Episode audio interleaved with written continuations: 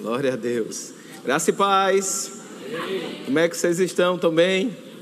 Alegres? Animados? Gente, a gente celebra muito a volta do pastor, não porque nada esteja dando, tá dando errado e finalmente o pastor vem para colocar as coisas em ordens, mas é porque a presença dele faz muita diferença na visão. As coisas estão caminhando bem, você pode ver. Queria honrar a vida do pastor Júnior e de Rebeca durante esses três meses. Foram exemplos de liderança para nós e de fidelidade à visão. Não foi o pastor saindo de um lado e a visão mudando de outro, mas ele manteve a visão da maneira que honra o nome do pastor Humberto. E eu queria honrar a vida deles. E se você puder fazer isso pessoalmente, honre a vida deles, porque eles foram excelentes líderes nessa ausência e nos inspiram a caminhar nessa jornada e a fazer o que eles fizeram e estabeleceram de exemplo. Homens e mulheres de Deus que são ungidos e fazem as coisas com fidelidade são um bom exemplo para você seguir e imitar os seus atos. Paulo já falava: sejam meus imitadores, como eu sou de Cristo. Foi natural, não pedi. Não pedi, salve.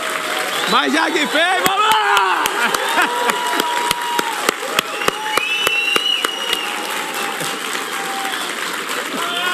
Glória a Deus. Se eu tivesse sentado aí, eu fazia o assobio. Aqui de cima fica muito, fica muito gritante. Vocês estão bem? Então, eu queria hoje, assim, você sabe que isso aqui é o pré-acamp, né? Pré-volta de Jesus. Eu estou aquecendo só os tamborins. Então, provavelmente as ministrações de domingo vão ser fogo do céu. E eu queria só fazer um aconselhamento pastoral com você. Eu fui ungido hoje para lhe aconselhar. Podemos fazer isso? Eu queria abrir um texto com você e nesse texto a gente vai conversar sobre algumas coisas. João, capítulo 9, no verso 1. Bom que Cíntia hoje é a gerente do culto e você não sabe, a gente tem gerência de culto agora, um departamento precioso que tem consertado muitos desleixos pelo menos meu pessoalmente, dirigindo, que chegava aqui, vou falar o quê? A direção do culto, a gerência do culto ajeita a gente, faz com que a gente trabalhe mais em ordem, mais afinado para exaltar é, o que a gente tem de bom para você poder apreciar. E a gerência de culto tá, você vai pregar sobre o quê? Desde... É, veja bem, não sei. E a direção era não falar sobre um tema específico, mas de ter uma conversa de pé de ouvido, assim, a gente conversar sobre coisas, algum assunto específico que eu acho que é um grande problema para o crente. Você é crente?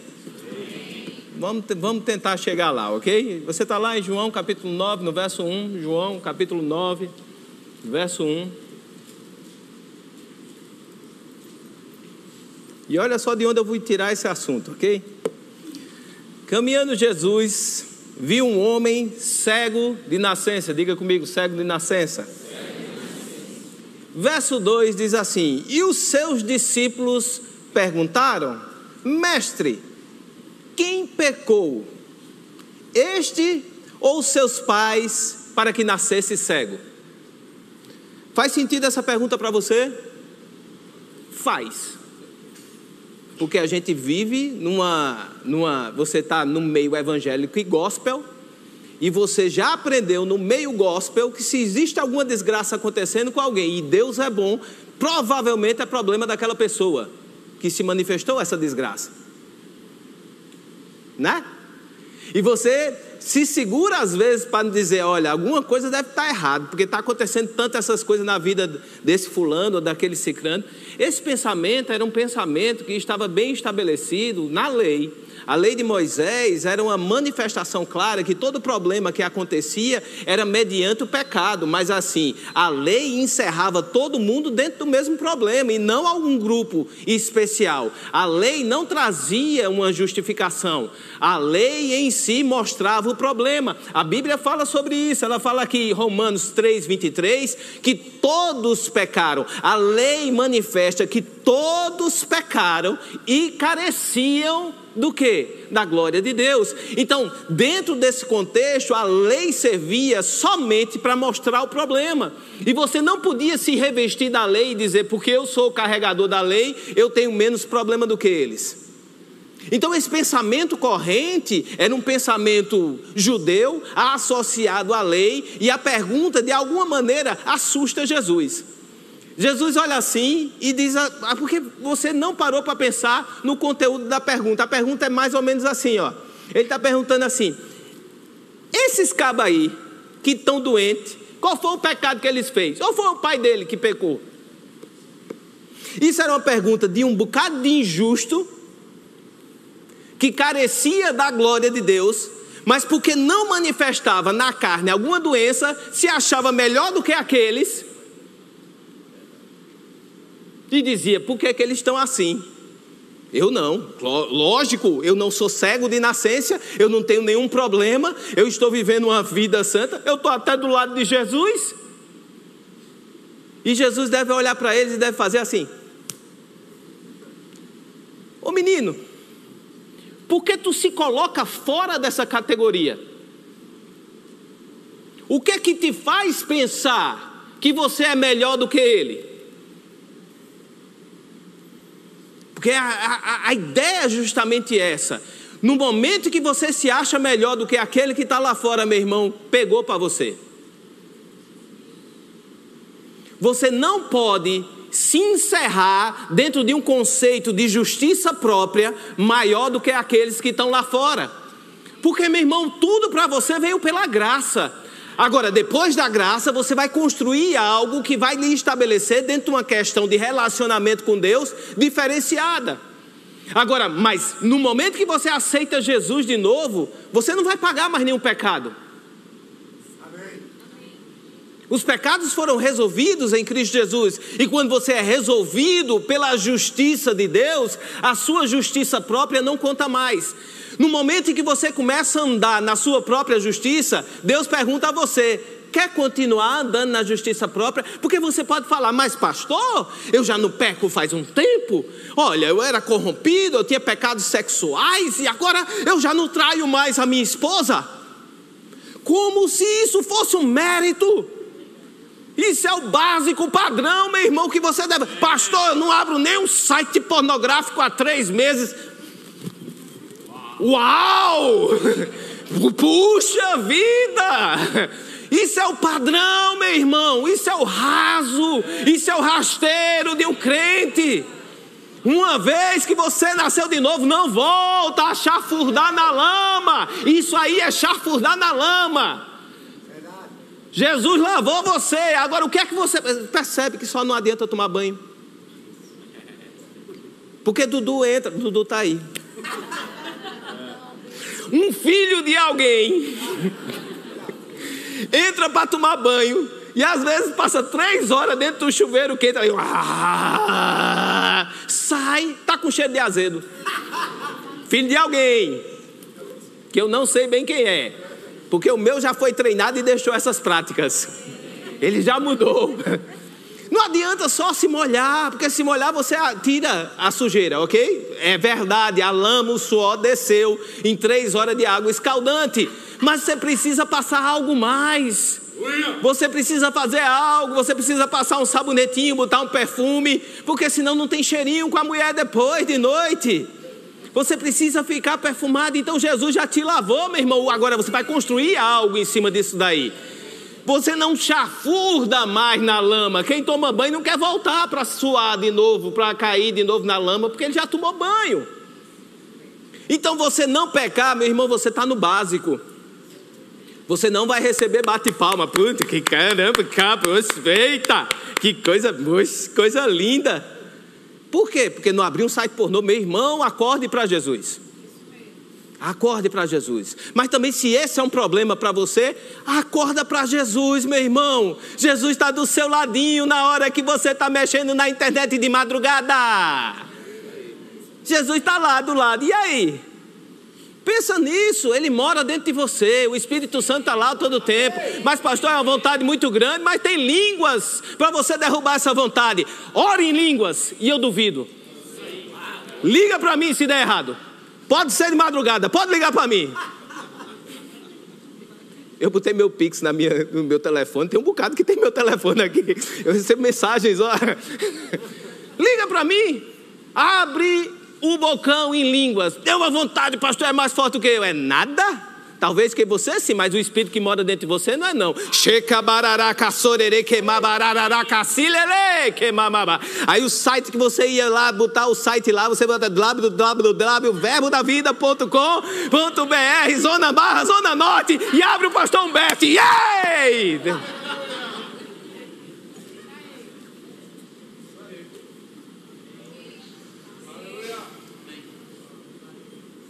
Precisamos construir algo. E um bocado de injusto falando para Jesus: quem pecou? Aí Jesus, entendendo a situação que ele estava vivendo, e entendendo que eles estavam cheios de justiça própria, ele responde uma coisa que também fica difícil de a gente entender, mas a gente vai entender, ok? Respondeu Jesus, verso 3: Nem ele pecou, nem seus pais, mas foi para que se manifestassem nele as obras de Deus.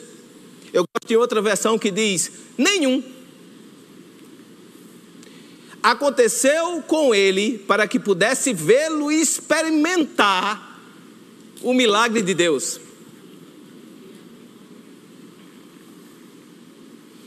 Vê só, verso 4 ele diz: É necessário que façamos as obras daqueles que me enviou enquanto é noite vem quando ninguém pode trabalhar. Enquanto eu estou no mundo, eu sou a luz do mundo. Ou em outra versão, quando eu estou com você, a minha vida é a luz e penetra a treva desse mundo. Vamos lá. O que é que Jesus está dizendo aqui? O que é que ele respondeu? Com nenhum, mas é para se manifestar a glória de Deus. Ele está dizendo agora: não tem mais importância. Não importa mais. O pecado, ele deixou de ser o foco da questão. Até então, tudo que se fez, tudo que se revelou, foi para mostrar o quão pecador a gente era. Mas agora que eu estou aqui e eu sou a luz, não importa mais. Você precisa só se reconhecer pecador e buscar da minha luz que o seu problema está resolvido. O foco agora não é viver uma vida para vencer o pecado. Nós não somos convidados para viver uma vida nessa terra como crente, batalhando contra o pecado. Não! O foco agora é a gente viver uma vida manifestando a glória de Deus. Eu não busco vencer o pecado. Quem venceu o pecado foi Jesus. Eu busco agora manifestar em mim a glória divina, vivendo de uma maneira muito, mas muito diferente daquela que eu vivia antes, porque agora eu sou capacitado pela graça, eu sou preenchido pelo Espírito, eu sou ungido pela palavra, eu vivo a própria vida de Deus. Não vivemos mais focado no problema. E Jesus nunca trouxe solução para um problema. Eu gosto de abrir umas caixas de minhoca. Jesus não foca no problema. Jesus ele vive a solução. Como assim? Eu estou vivendo problema, não quer dizer que eu não vou viver o problema. O problema é uma corruptela daquilo que era perfeito. O problema é corrupção daquilo, corruptela. Eu falei, já foi. É uma corrupção daquilo que foi criado perfeito. Deus criou perfeito e o pecado corrompeu aquilo que era perfeito e agora o perfeito se torna imperfeito por causa da corrupção.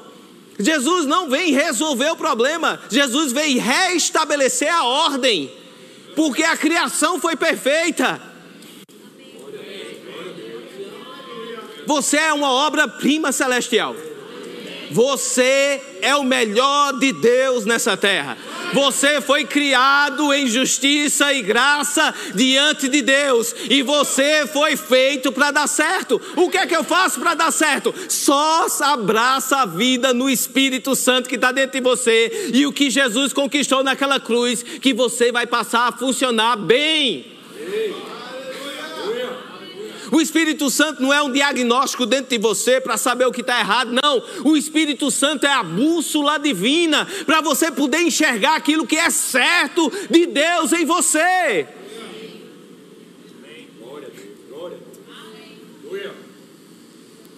O problema não é mais o foco, embora que exista problemas, tem, é lógico que tem problemas, mas Deus não trabalha partindo do problema.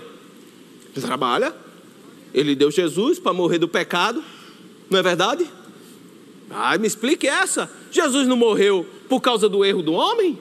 E teve que vir e reparar todas as coisas, então tinha um problema, ele deu Jesus. Seria verdade se Deus não tivesse já acordado com Jesus antes da fundação dos séculos o propósito de Jesus morrer em nosso lugar. Deus não esperou o problema acontecer para resolver, ele já tinha a solução perfeita de tudo que ia acontecer. E venha cá, deixa eu dizer mais uma coisa. Eu creio que se Adão não tivesse morrido, ainda a gente ia passar por uma transformação perfeita através de Jesus de alguma maneira. Não sei se ia ser necessário morrer, mas eu sei que Jesus iria nos transformar e a gente teria o corpo glorificado como ele tem. Você percebe isso? Antes da fundação do século, Jesus já estava pronto, o Cordeiro já estava pronto. Deus não partiu do erro procurando uma solução. Deus tinha o plano perfeito desde o começo.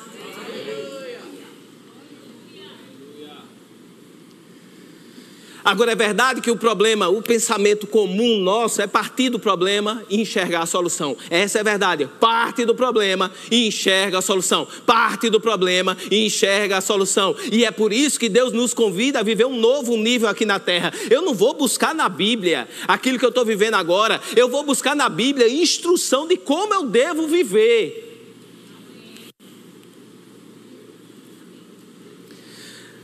Pastor Júnior conta uma história de, de uma época que ele estava mais assim, vamos dizer, crendo em manifestações financeiras.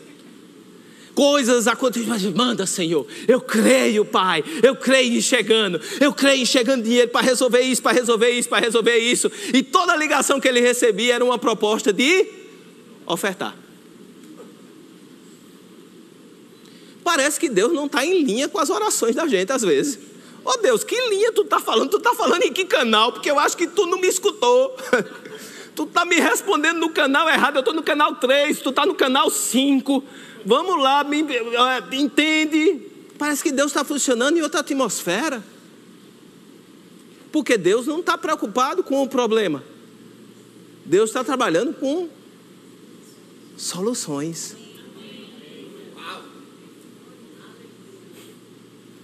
Tem uma, tem uma ministra aqui que, que diz que está num, num momento de angústia, de orando para o Senhor. E ela diz assim que, pai, vê aqui, estou pregando a tua palavra e estou vivendo esse negócio. E Deus responde para ela assim de uma maneira bem singela: estou nem aí com seus sentimentos. Parece que Deus, ah meu Deus, você não olha para mim, o pobrezinho de Jacó, olha eu o vermezinho, Senhor. E Deus está dizendo: Eu sei quem você é. Eu sei o que é que você tem por dentro. Eu sei que se você posicionar essa coisa de, anda, mas, mas anda bem feito. Estou nem aí. Porque você está não é um descaso com você, meu irmão. Ele está enxergando noutra perspectiva que você não está vendo. E essa é a grande questão. A justiça própria nos leva a um ponto, uma perspectiva tão rala, tão baixa, que a gente esquece que Deus tem uma visão superior das coisas, que Ele vê de uma maneira que a gente não está vendo e que Ele consegue chegar a um alvo que a gente não conseguiria indo caminhando na nossa própria justiça. E você às vezes fica pensando, mas o bichinho de mim, e talvez esse seja o maior problema do crente. Meu irmão, tem muita gente aqui que já tem história, certo? Tem gente chegando, começando, e estamos nesse culto com um mix de pessoas, pessoas que vão fazer o discipulado, por sinal do discipulado, esse domingo, às 9 horas, é só chegar chegando. Beleza? 9 horas começa, chega chegando, faz a inscrição lá, vai ser bênção demais. Tem gente que vai começar o discipulado agora, mas tem gente que já é crente no estrada. E tem muita gente aqui muito convencida de Deus e não consegue mais se desviar por causa de, de pecado sexual, essas coisas. Você já está convencido de Deus, ok? Você não é mais aquele que mente, não é aquele mais que engana, você já está convencido de Deus que não vai cair no negócio de, de, de, de, de mulher adúltera, de adultério, essas coisas, você já está. O que é que pega para um crente desse, que está amadurecido? Justiça própria. Porque, meu irmão, não é certo, mas provavelmente você vai ser injustiçado. E como é que você vai reagir quando você for injustiçado? Quando você tiver razão. Mas, pastor, fizeram isso e isso. E se você vier dizer sua história, a gente vai chorar junto. Porque você tem razão. Mas você quer viver na sua razão? Você quer viver na sua justiça? Porque se você quiser viver na sua justiça, vai começar cortando alguns privilégios que você tem. O Espírito Santo, se for pela sua justiça, não habita mais dentro de você. Pela sua justiça, você ainda não está salvo. Pela sua justiça própria, a voz de Deus não está disponível para você. Pela sua justiça, a partir do Novo Testamento, risque, rasgue da sua Bíblia e só lê o Velho Testamento. Quer viver na sua justiça? Você está certo. Você quer viver na sua justiça? Vendo por esse ponto, talvez é interessante eu perdoar, né, pastor? Vendo assim, né? Porque a gente não vive essas coisas por causa da nossa justiça. A gente vive isso justamente porque a gente deixou para lá o que a gente merecia e a gente vive na graça divina, num tempo vivendo a justiça de Deus. Manifesta como? Pela fé. Como é que eu manifesto a justiça de Deus? Pela fé. Fazendo o que? Crendo. Se a Bíblia diz que você é, eu creio. E ela se manifesta em você.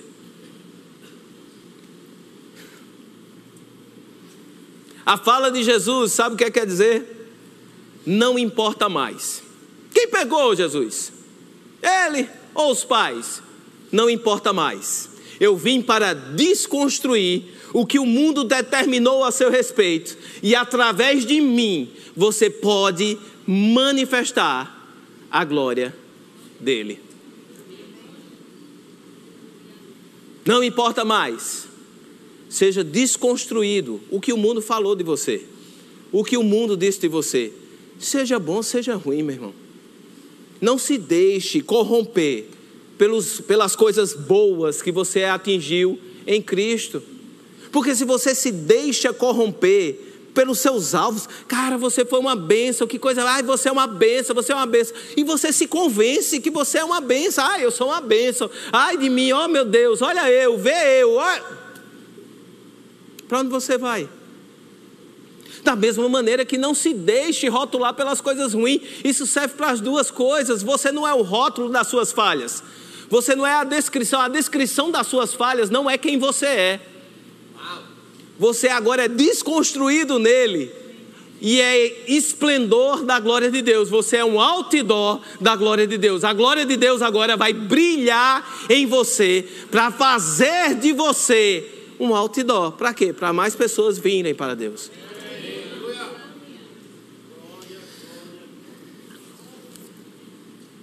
São tempos estranhos que estamos vivendo agora. Provérbios 29, verso 26.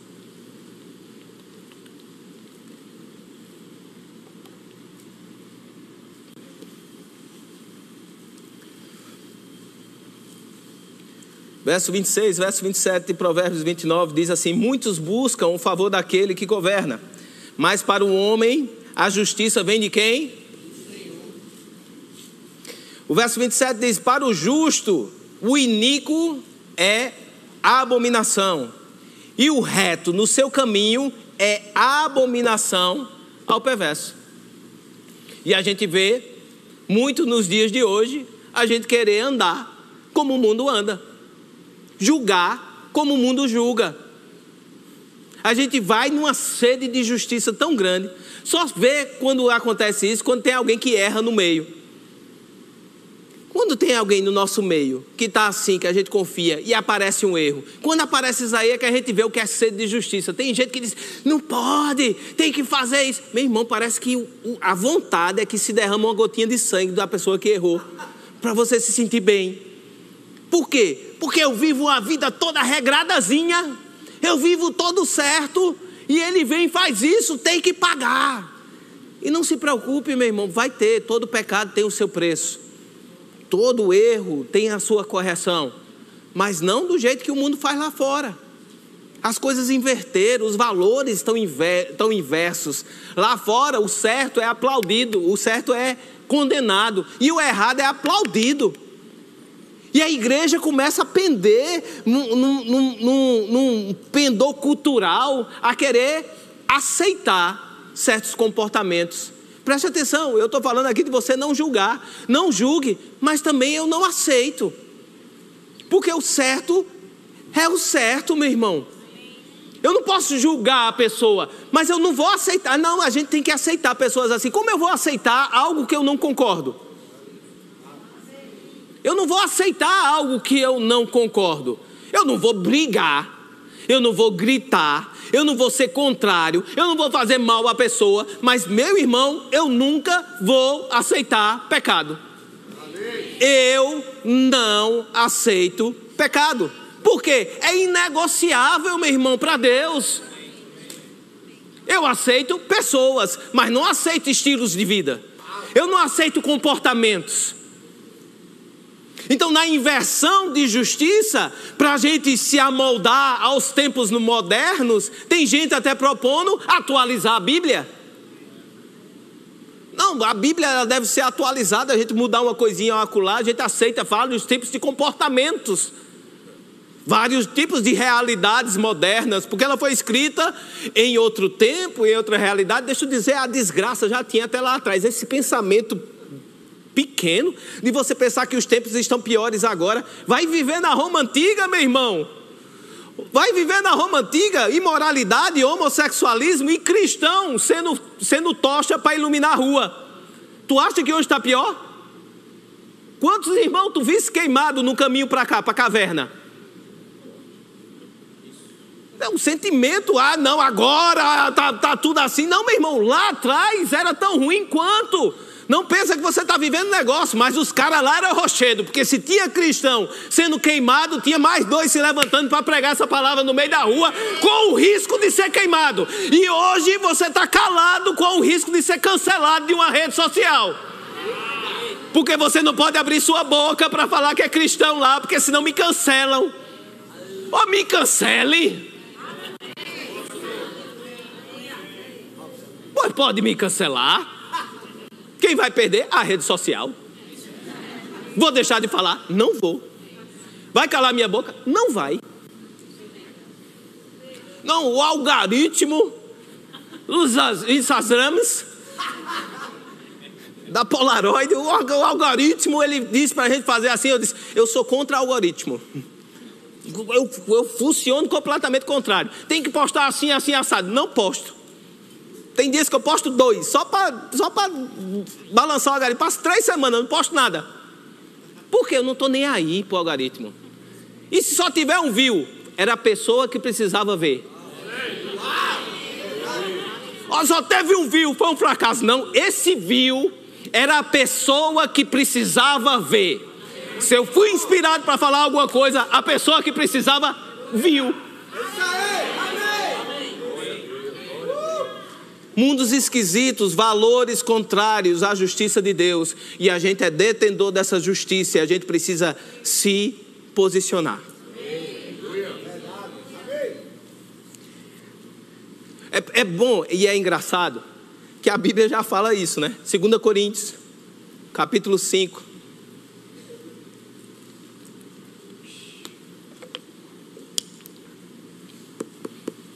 Segunda Coríntios, capítulo 5, verso 21.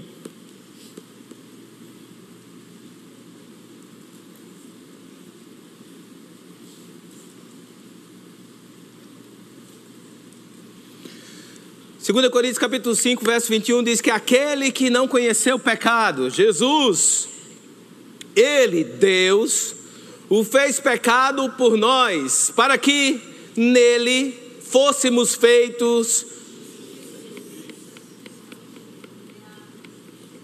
Agora você já pensou que, e fica aí que a gente vai ler mais.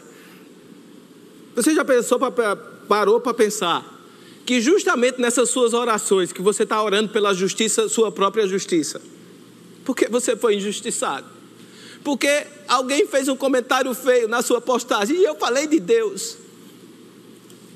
E nessa sua oração, que você faz na sua própria justiça, você está clamando a manifestação da justiça divina, talvez não sobre a pessoa, porque você aprendeu sobre amor, mas sobre essa situação. Senhor, peça a tua mão. Não na pessoa, Senhor, tem misericórdia dela, mas na situação. Se sobrar um pouquinho para a pessoa, não tem problema não, mas, mas pesa na situação, Senhor. Manifesta a tua justiça, Jeová. Só fui eu que fiz essa oração. Pedindo a justiça de Deus manifesta. Mas a Bíblia diz que a justiça de Deus já está manifesta. Eu e você. A justiça de Deus sou eu e você. Sabe onde é que a justiça de Deus vai se manifestar? No meio desse buruçu que tu está orando? Você tomando uma posição. Você agindo celestialmente. E eu vou dizer um negócio: agir celestialmente muitas vezes vai ser contra o carnalmente. E deixa eu dizer outra coisa: o carnalmente está aqui também dentro de você. Tem coisa que você vai fazer que você vai querer estourar pelas costas. Porque diz, mas Jesus do céu, esse ser humano não merece um perdão, ele merece uns papo. Eles merecem uns acorda, acorda Robinho, né? Pedala Robinho. Ele merece alguma coisa aí. Ele não merece o meu aperto de mão, ele não merece o meu perdão, ele não merece nem um oi, nem um bom dia, nem um cheguei. E quando você é inspirado para dar uma oferta? Eu sei que ele não merece, mas dá uma oferta para ele. Eu disse: Espera aí, Senhor, você não escutou o que eu estou orando. Eu disse que ele não merece nem um bom dia. E você está falando de eu dar uma oferta? É isso. Tem certas coisas que a gente tem que fazer duplo cheque com, com Jesus, né? Com o Espírito Santo. Me checa duas vezes aí. Mas você é a manifestação da justiça de Deus. Não somente para viver em justiça e santidade, mas para manifestar às pessoas um tipo e um estilo de vida que não tem igual aqui na terra. Ninguém aqui na terra consegue viver um padrão de justiça como Jesus viveu. Mas aí Jesus pega e diz: Vocês são os meus multiplicadores, vocês são os meus discípulos, obras maiores vocês vão fazer. Então, se eu vivi um padrão alto, vocês vão viver um padrão mais alto ainda. Capacitados pelo quem? Pelo Espírito Santo que habita dentro de você não toma decisão pela sua própria justiça, não toma decisão pela sua própria cabeça, não toma decisão por aquilo que você acha certo. Entenda que em algumas situações o que você acha certo não é tão certo. E Deus pode ter uma perspectiva diferente daquele seu problema e te dar uma solução diferente daquela que seria óbvia para você. E o texto continua no capítulo 6, no verso 1. Vamos ler o 5, 21 de novo. Aquele que não conheceu pecado, ele o fez pecado por nós. Não esquece, Jesus já pagou o preço. Ele já sofreu em seu lugar. Ele já levou a dor que ele não merecia. Eu gosto de alguns momentos de Jesus, a gente vai ler o texto, obviamente. Eu gosto do momento do Getsemane. No momento do Getsemane, ele está lá, orando. Passa de mim esse cálice. Passa de mim esse cálice e diz: Deus, tu tens certeza? Olha, olha aquele menino. Tu tem certeza que é para morrer por ele? Olha aquele. Tu tem certeza que é para morrer por ele? E Deus diz: É sim. Deus confirma no coração de Jesus. Jesus não faz por obrigação, mas ele faz por resolução. A, a resolução dele foi quando ele se fez carne. Ele já estava resoluto a morrer por mim e por você. Mas naquele momento, onde os sentimentos estão envolvidos, e ele diz: Olha, tem muita pressão para eu poder fazer isso. Vai chegar momentos na sua vida, meu irmão, que vai ter pressão, mas você lembra de Jesus no Getsemane. Lembra de Jesus antes de morrer por nós, morrer por você. Ele também estava passando por pressão. mas ele resolveu liberar.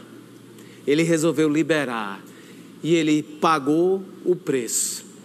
Jesus, Deus o fez pecado por nós, para que fôssemos feitos justiça de Deus. Verso, capítulo 6, verso 1.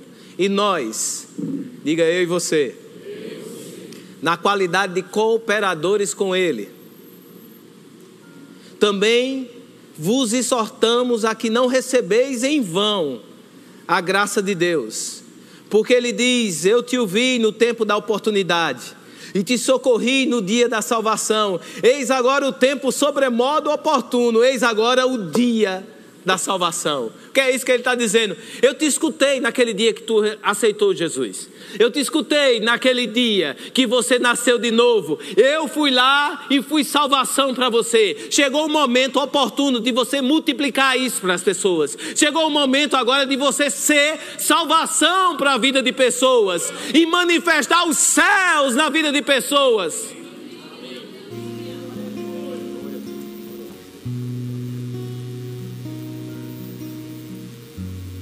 Não dando nós nenhum motivo de escândalo em coisa alguma, para que o ministério não seja censurado. irmão, cabe a nós não multiplicarmos o que o mundo fez para a gente. Cabe a nós multiplicarmos o que a graça fez na gente. Somos multiplicadores da graça divina. E no dia que você abrir mão da sua própria justiça, é o dia que você vai viver os melhores dias nessa terra. Eu queria finalizar com um dever de casa, e é um dever de casa pesado. Você vai ler o livro de Jó. Foi poucos améns, três eita e um. Mas você vai ler o livro de Jó. Porque Jó é um especialista em justiça própria. É um cara que vê as coisas acontecerem e se defende diante de Deus, dizendo: Eu não mereço isso, eu não mereço estar passando isso, a minha justiça pode botar na minha balança. Ele diz isso para Deus: bota na, na balança justa a minha justiça e vê se eu mereço isso que eu estou passando.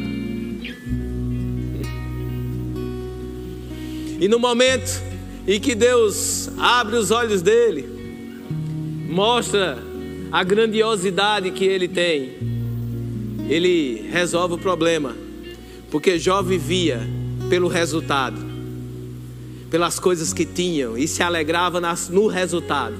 E a proposta de Deus não é você viver no resultado que deu certo, na coisa que funcionou. A, a proposta de Deus não é você estar tá feliz porque está dando certo. A proposta de Deus é você estar tá feliz por causa dele. Eu não tenho felicidade no resultado, eu tenho felicidade naquele que estando comigo vai dar um bom resultado. Porque se não deu certo ainda, é porque não chegou o final, porque eu estou com Deus, mas a minha alegria não está no resultado, a minha alegria está perto dele. Senhor Deus, eu não tenho justiça em mim, Senhor. Eu não mereço nada do que me foi feito. E se me foi, foi. A minha felicidade é estar com você. A minha felicidade é estar aos teus pés. A minha felicidade é estar contigo, Senhor. E só dando um spoiler do livro que você vai ler. E para o spoiler não ser grande e contar o final, eu vou ler na versão a mensagem. No, no capítulo 42, no verso 1, Jó 42, verso 1, na versão a mensagem, diz assim: Jó respondeu ao Eterno: Estou convencido, tu podes fazer tudo, qualquer coisa, nada nem ninguém pode frustrar os teus planos. Tu, pergunta, tu perguntaste: quem é este ignorante que critica meus propósitos, se nada sabe? Admito, fui eu, Senhor. Falei sobre coisas além da minha compreensão. Fiz pouco das maravilhas que estão acima do meu entendimento. Tu me disseste: tenho algumas perguntas para você e quero respostas diretas. Agora confesso, antes eu ouvi falar ao teu respeito, mas agora te conheço, pois vi com os meus olhos, com os meus próprios olhos. Chegou um tempo da igreja deixar de andar pelo que ouviu falar de Deus e ter experiências pessoais com Deus da promessa. Deixa de buscar a promessa, escutar da promessa, ouvir da promessa e começa a ter um relacionamento com Deus da promessa. Deixa de ver, escutar só a voz de Deus e passa a ver com os olhos. Meu irmão, Deus está disponível para nós e nós estamos prontos para manifestar a glória de Deus aqui na terra, mediante um relacionamento, abrindo mão da minha própria justiça e agarrando a justiça de Deus aqui na terra.